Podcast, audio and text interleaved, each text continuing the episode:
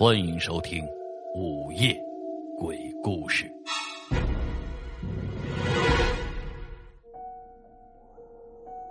看着灰蒙蒙的天空，缠缠绵绵的下着小雨，余波的心情差到了极限。这都快一个月了，这雨就这样不大不小的，像初恋的情人一样缠缠绵绵的，完全没有停止的意思。他无聊的坐在电脑旁，玩着游戏，还时不时的咒骂几句。这时，余波设置提醒自己睡觉的手机闹铃响了。操，妈蛋的，都十二点了，该睡觉了。这破天气。也不知道下到什么时候，余波站起来，伸了伸腰，正准备关电脑，突然，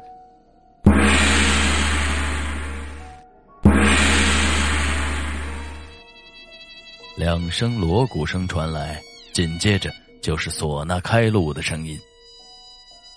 妈的，真晦气！这几天天天吵，今天终于舍得埋了。要我说，这样的不孝女，尸体我都不去给她收。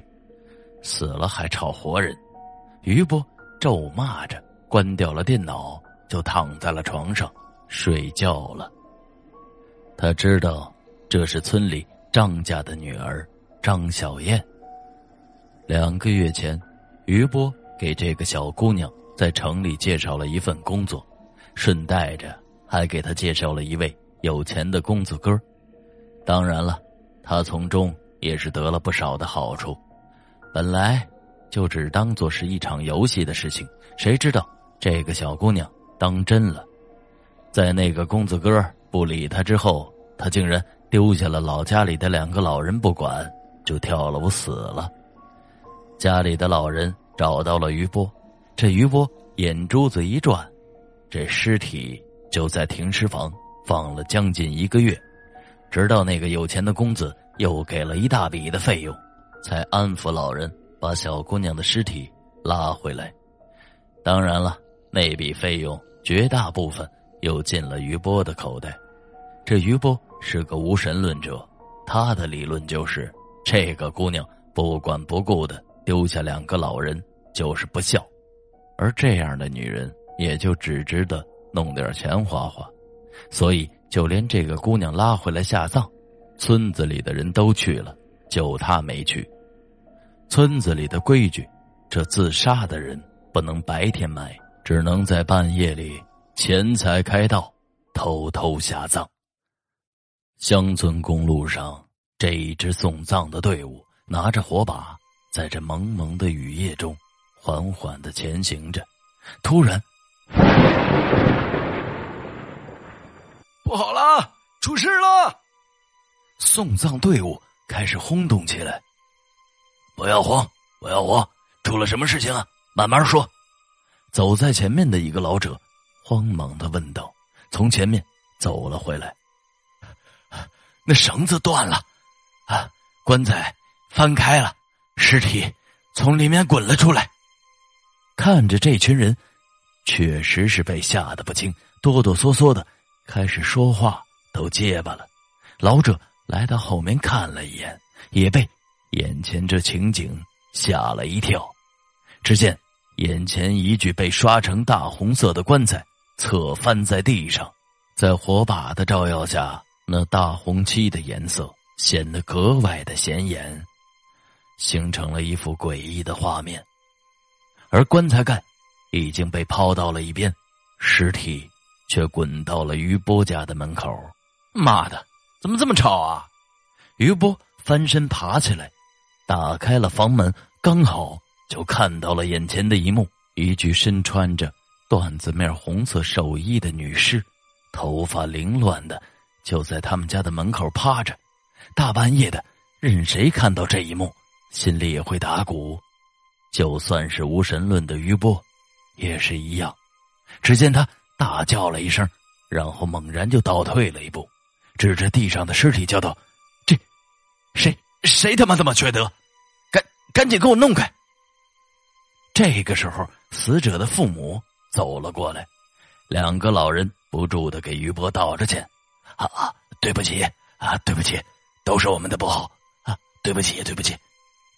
老者也走过来帮忙，说了两句解围的话，就赶紧的叫人把尸体重新的装回棺材里。可是这大家支支吾吾的，都是不敢过去。我说：“你们这群年轻人啊，平时的打架斗狠，牛气的很嘞，到关键时刻，一个个的咋的，都成怂包了。”老者见没有人过来，于是就将这激将法都给用上了。还真甭说，这激将法确实管用。两个比较胆大的年轻人，还真就慢吞吞的走了过来啊。把尸体翻过来，一个人抬手，一个人抬脚，抬回棺材里，重新盖好。老者赶忙的吩咐道：“两个年轻人就把那尸体翻过来了。这翻过来一看，差点没给吓尿了。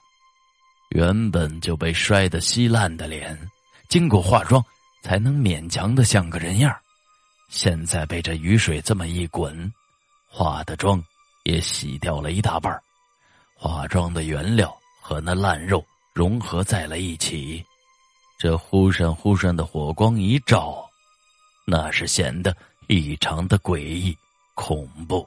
那两个年轻人不约而同的被吓得一屁股坐在了地上。于波也看到了这一幕，他忍不住的一阵恶心，身体还不由自主的抖了抖。快抬起来，抬回去。早点埋了，好省事儿，不然这事情可就大了。老者恨不得踹那两个年轻人一脚，赶紧就催促道：“两个年轻人也是慌忙站起来，战战兢兢的抬起尸体。可是，刚刚迈开了一步，就听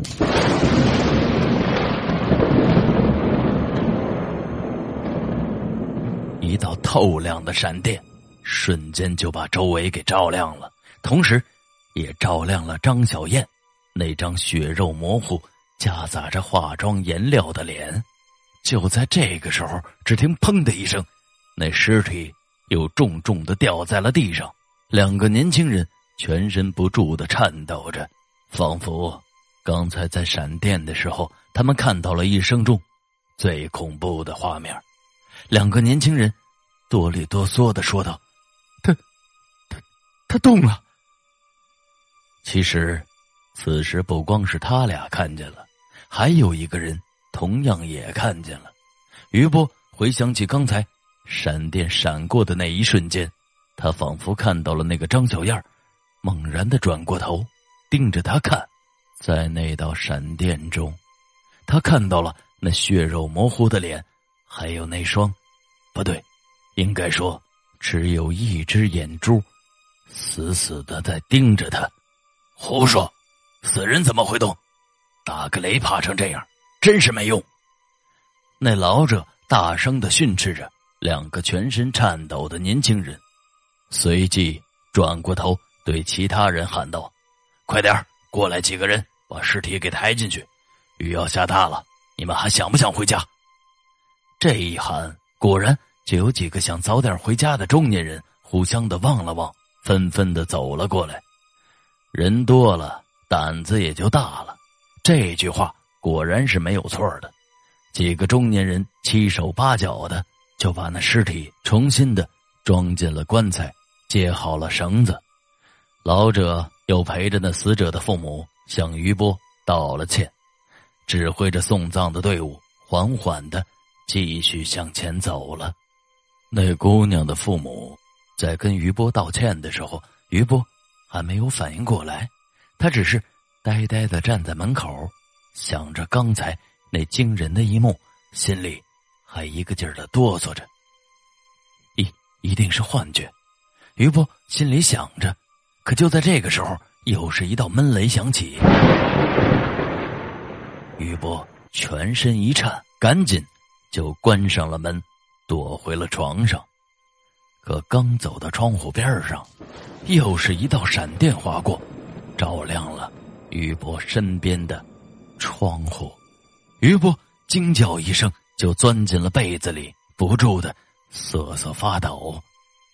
刚才刚才那闪电闪过的一瞬间，他分明清晰的看到了窗户外面有一张脸，那张脸就是刚才他在门口看到的那一张血肉模糊、夹杂着化妆颜料的脸，一只眼珠已经不知去向，另外一只眼珠还像刚才一样死死的盯着他。我会回来找你的。悠远而哀长的声音在于波的耳边响起，仿佛有一个人就趴在余波的背后，对着余波的耳朵说话一样。几天之后，余波听说城里的那个有钱的公子哥，不知道为什么晚上打扮的非常精神，躺在床上自杀了。于波。想到可能是那个女鬼所为，可是他又觉得这一切是那么的荒唐。这天晚上，于波独自一个人在家里正玩着游戏，可是门突然就被敲响了。于波大叫着：“谁呀？这么晚了，干嘛？有事啊？”可是那敲门声依然响着，有人应答。于波。一脚踢开了椅子，骂骂咧咧的，就走向了门。他走到门口的时候，那个敲门声停了。于波顺着门镜向外面望了去，外面漆黑一片，什么都看不到。于波心里是非常害怕的，他仔细的把耳朵贴在了门上，听了一会儿，外面没有任何的动静，于是。他一边害怕的后退着，一边嘴里还在骂骂咧咧的说着：“谁他妈这么无聊，在小爷这捣乱？”可就在这个时候，那个敲门声又响了两下。于波也不敢再问了，也不敢再骂了，他就慢慢的往后退着。他现在只想着离那门远一点可是他就一步一步的往后退，退着退着，他觉得。自己碰到了一个冰冷的东西，那东西硬邦邦的，但是明显能感觉出来，那是一个人。于波慢慢的转过了头，他就看到那个已经死了的公子哥在直勾勾的看着于波，而那个公子哥的旁边就站着那穿着一身。红色寿衣的，脸上血肉模糊的张小燕，于波刚想要逃，却发现自己根本就动不了了。而那公子哥和那血肉模糊的张小燕，脸上挂着笑，一步一步的朝他走了过来。当天晚上，张小燕的妈妈做了一个梦，梦见。女儿带着一个长相精神、一身西装的男人回来，并且告诉他，那就是他们的女婿，而保媒的，就是于波。好了，这就是今天为您讲述的女尸。